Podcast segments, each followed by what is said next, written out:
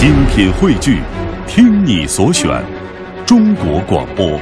radio.dot.cn，。各大应用市场均可下载。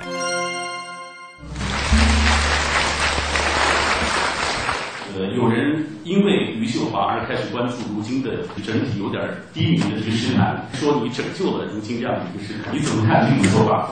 大家关注诗歌、关注诗坛，真的是一件很好的事情。至于说我拯救了这个诗坛，我觉得这个太不靠谱了。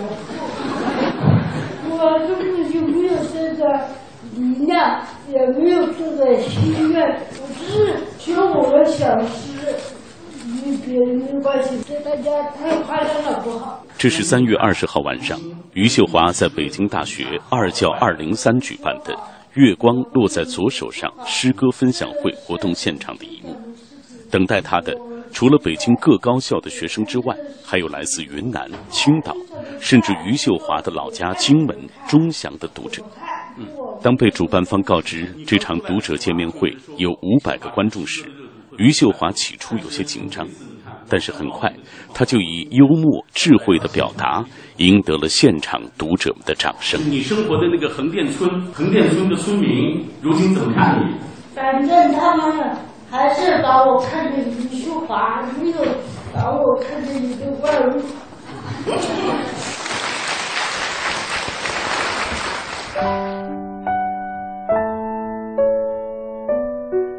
今年三十九岁的余秀华是湖北钟祥市石牌镇横店村的村民，因为出生时盗产缺氧而造成脑瘫。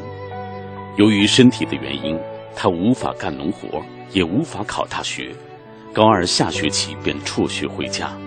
从此之后，诗歌成了他最忠实的伙伴。他的诗主题多关于爱情、亲情、生活的感悟，以及他的残疾和无法摆脱的封闭世界带给他的痛苦和无奈。二零一四年初秋的一个中午，诗刊编辑刘年在北京农展馆南里十号的办公室里，第一次在余秀华的博客中看到他的诗。那个下午，因为余秀华的诗，原本困顿的流年睡意全无。当时是中午啊，我们办公室是中午是不能睡午觉的，所以很困。看到余秀华的诗歌的时候，我就精神一振，就马上就给他留纸条，然后自己没等他回复，就开始从他的博客上开始写诗歌，然后忙到下午六点多钟才下班。描述一下，你看他诗歌的第一感觉是什么？因为我们给二审推荐稿子都要填稿签的，我当时填的稿签现在依然有效，填的就是当时读他诗的感觉嘛，我就念一遍啊，就是一个无法老作的脑瘫患者，却有着常人莫及的语言天才，不管不顾的爱，刻骨铭心的痛，让他的文字像宝藏的鼓励一样充满重量和力量，让人对上天和女人肃然起敬。就是当时是我读到他的诗歌的感觉，我就直接写上去了。从选诗到诗刊杂志印刷出版，只用了半个月的时间，而随后的微信转发过百万，以及由此产生的热议，甚至是争论，却是谁都始料未及的。余秀华，你是怎么认识他的？是通过什么样的渠道、什么时间了解到的？我是从微信上了解到的，然后大概是一个月前，就他刚开始就因为那首诗火的时候，我就第一时间就知道了，因为我自己本身就非常喜欢诗歌，也也喜欢写诗，也喜欢读诗。呃，大概在几个月之前，在微信上，大家朋友圈分享的他的一些诗，尤其是那首《穿过大半个中国去睡你》，非常有名。让余秀华真正成为大众焦点的，无疑正是那首《穿过大半个中国去睡你》。无论是标题还是诗作的内容，都颇有让人滴汗的架势，爆发力非常，叫人瞠目结舌的文字，让微信圈中的转发呈现出了病毒式蔓延的态势。穿过大半个中国去睡你。其实，睡你和被你睡是差不多的。无非是两具肉体碰撞的力，无非是这力催开的花朵。无非是这花朵虚拟出的春天，让我们误以为生命被重新打开。大半个中国，什么都在发生：火山在喷，河流在哭，一些不被关心的政治犯和流民，一路在枪口的麋鹿和丹顶鹤。我是穿过枪林弹雨去睡你。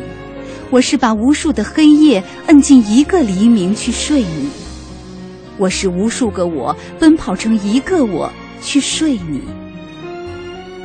当然，我也会被一些蝴蝶带入歧途，把一些赞美当成春天，把一个和横店类似的村庄当成故乡，而他们都是我去睡你。必不可少的理由。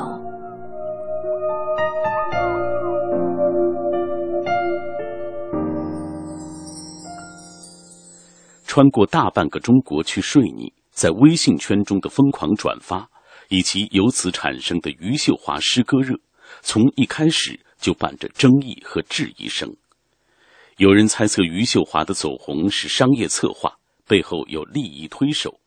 也有人认为，他的诗歌之所以被人关注，是因为人们同情他是脑瘫患者和乡野农妇，而不是他诗歌本身的魅力。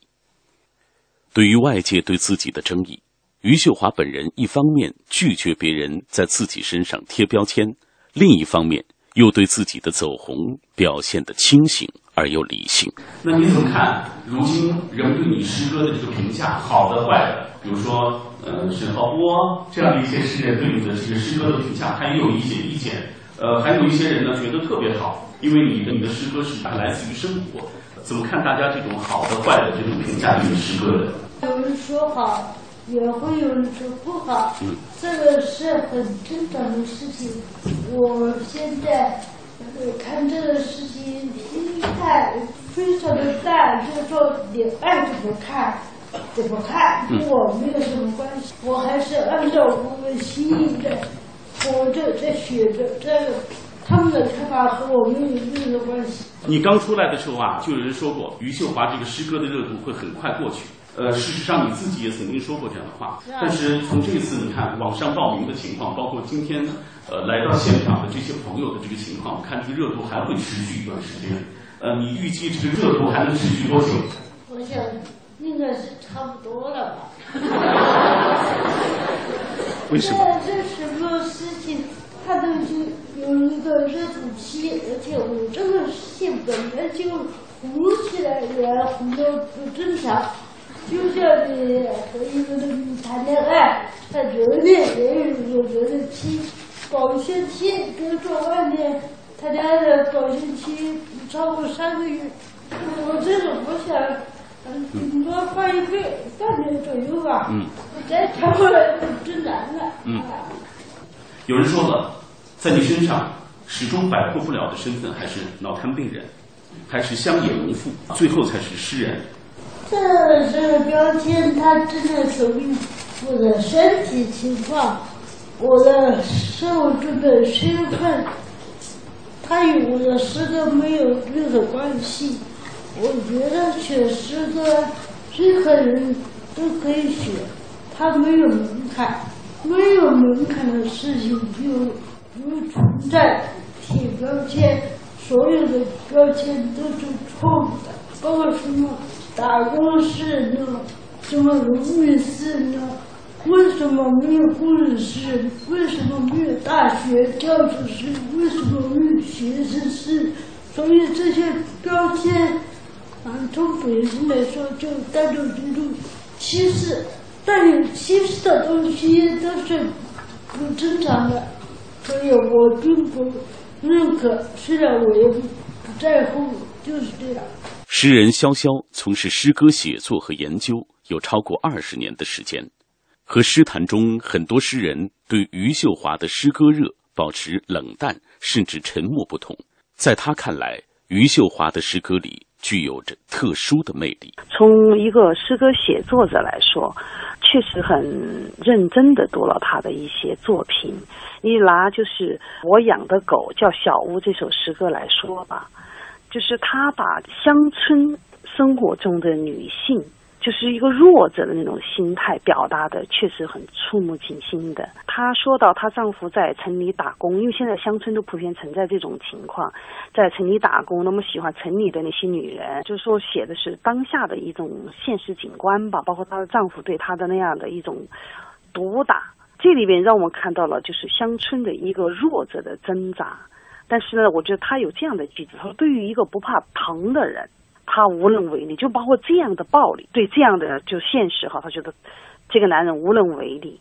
但是他他的这种伤害是很深的。他说我他其实写写他给他的小狗，我们走到外婆屋后，才想起他已经死去多年。这种伤心和这种无奈和这种痛苦，这种挣扎，还这种顽强的一面，我觉得在他的这首诗里边，他其实也是当下的我们乡村可能在某一某一个角度落后的一面的一个缩影。那么我觉得像这些诗歌，我觉得他还是。非常深刻的，那么包括他在那个就是写的那个在打谷场上感激，他有一种表达是当幸福与忧伤成同一个颜色的时候，他说：“那么我乐意被如此割下，不知道与谁相隔遥远，却与日子没有隔阂。”像这些东西，我认为他的诗歌真的，我觉得从一个我因为一个资深编辑的这个角度，那么一个诗人的角度，我觉得他这些诗歌是好的作品。那么，我觉得我们还是应该去认真的对待他的作品。在潇潇看来，余秀华的诗歌作品中写的最刻骨、最凛冽的，无疑是由他的身体残疾而造成的痛苦和无奈。我以疼痛取悦这个人世。当我注意到我身体的时候，他已经老了，无力回天了。许多部位交换着疼，胃、胳膊、腿、手指。我怀疑我在这个世界作恶多端，对开过的花朵恶语相向。我怀疑我钟情于黑夜，轻视了清晨。还好，一些疼痛是可以省略的。被遗弃，被孤独。被长久的荒凉收留，这些我羞于启齿。我真的对他们爱的不够。通过网络走红后，余秀华的诗迅速在很多人的手机里刷屏。精准掌握大众阅读趣味的出版社，自然不会放过这个机会。在第一时间给他递去了合同。余秀华的两本书《摇摇晃晃的人间》和《月光落在左手上》很快出版，其中《月光落在左手上》甚至上市不到两个月，销售数字就已突破了十万，成为近二十年以来卖的最好的一本个人诗集。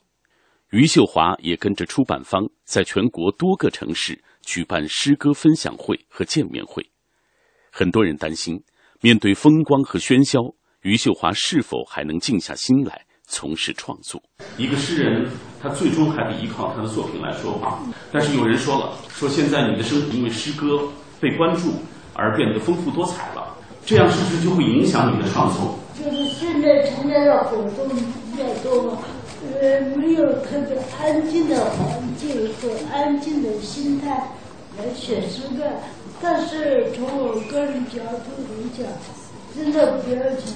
他以后我有一辈子以后的写诗歌，这这是一个很短暂的过程，它不会影响我什么，而且这些现象都是生活的表现，它和生活的本质和一个人的内心的感受基本上不太挂钩，所以说就是一个人活了快四十年。他生命的基因和情感的因素，他是一个很因素。他虽然有可能有一点小小的起伏，但是他最终还还是会回到原来的那个基础上，这个不用怀疑。在自己的众多诗作中，余秀华尤其喜欢《我爱你》这首诗。他也在多个与读者的见面会上，用自己特殊的呜咽声朗诵这首诗。我爱你，发奋的活着，每天打水、煮饭，按时吃药。阳光好的时候，就把一切放进去，再放一块陈皮，茶叶能换着喝，菊花。茉莉、玫瑰、柠檬，这些美好的事物仿佛把我冲进了梦乡带，所以我一次次按住内心的血，他们过于洁白，过于接近春天。在干净的院子里读你的诗歌，在人静庭室，好不不不要飞过的麻雀雀，日光皎洁，我不是一该唱的。如果给你寄一本书，我不会寄给你的。我要给你一本关于植物、关于庄稼的，告诉你稻子和麦子的区别，告诉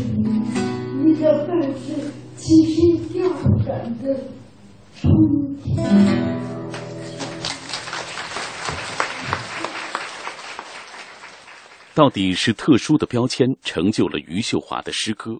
还是余秀华的诗歌传达出了大众心声，从而得到更广泛的关注。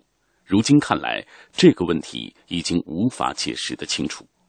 文学评论家简默认为，无论如何，我们都该感谢余秀华所带来的这场争论。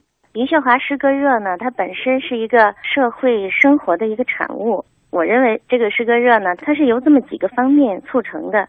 一个是呢，我们现在的人民大众的文化生活呢特别的贫瘠，已经离那个诗意的生活越来越远。还有呢，就是这个文坛或者诗坛呢自己的不作为或者是瞎作为，也让人民大众呢对诗歌呢产生了很深的失望和厌恶感。比如说，也有一些行为艺术、裸体出镜啊，这个都是让呃人民群众呢对诗歌产生了很深的一个失望感的一个体现吧。在这个情况下呢，出现了一个余秀华，也就是他带着诗歌的鲜润的生命元气出现的这么一个人，所以呢，就是人们对他的吸引力呢、注意力呢。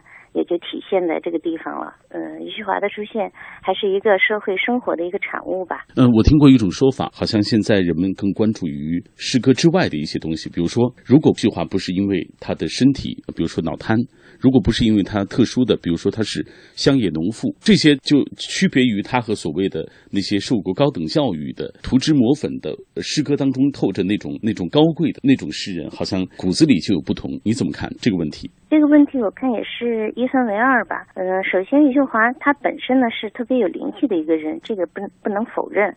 否则，任何一个残疾人或者是农村的妇女出现，写两首诗歌不都成名了吗？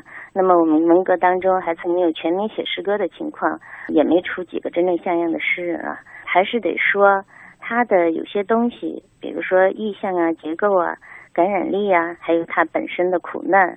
还有他诗歌里边所透露的那种呐喊，还有希望的东西，都是很有吸引力的，是他的天性的表达，是具有原始的美这样一种东西。第二呢，嗯，说到底呢，有思想，有震荡，让人读了想哭想笑，这是诗歌的一个方面，或者说是一个层次。更深的诗歌的鉴赏是有余味、我认为余秀华的诗歌呢，很多时候是经不住打量和体味的，所以就是全民诗歌热，余秀华这一个人是创造不出来的，也就是人们在他这个地方得到了一个出口，比如说我们看到的那些文化垃圾的泛滥，网页上或者是平面的，嗯，纸媒上等等吧，不能因为这样一个事儿。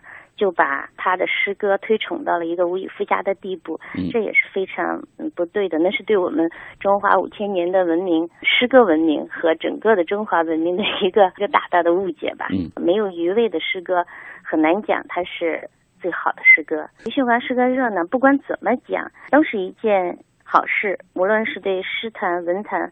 或者是中国的现实社会来说，也不能用好与不好作为他的诗歌的定论，或者是对这件事的一个总的定论。它激起了一些东西，比如说激起了诗坛、文坛，或者是全民的反思和抵消浮躁的这样一种东西。但是它同时又激起了同样的一些东西，就是那种浮躁。大家把它作为了一个宣泄口来骂诗歌。骂当今的诗歌，或者是是自己的一个不满的情绪，这也是不对的。但是我们还是要感谢这样一个人，他给中国的诗坛或者说文坛带来了这么强的注意力。在这样一个注意力就是价值，在流星雨不断的一波一波又涌现，而他能在天空划过更长时间的这个时期，我们应该是感谢他的。最后，让我们再回到余秀华的诗歌中。通过他的诗歌本身来找寻答案。雨落在窗外，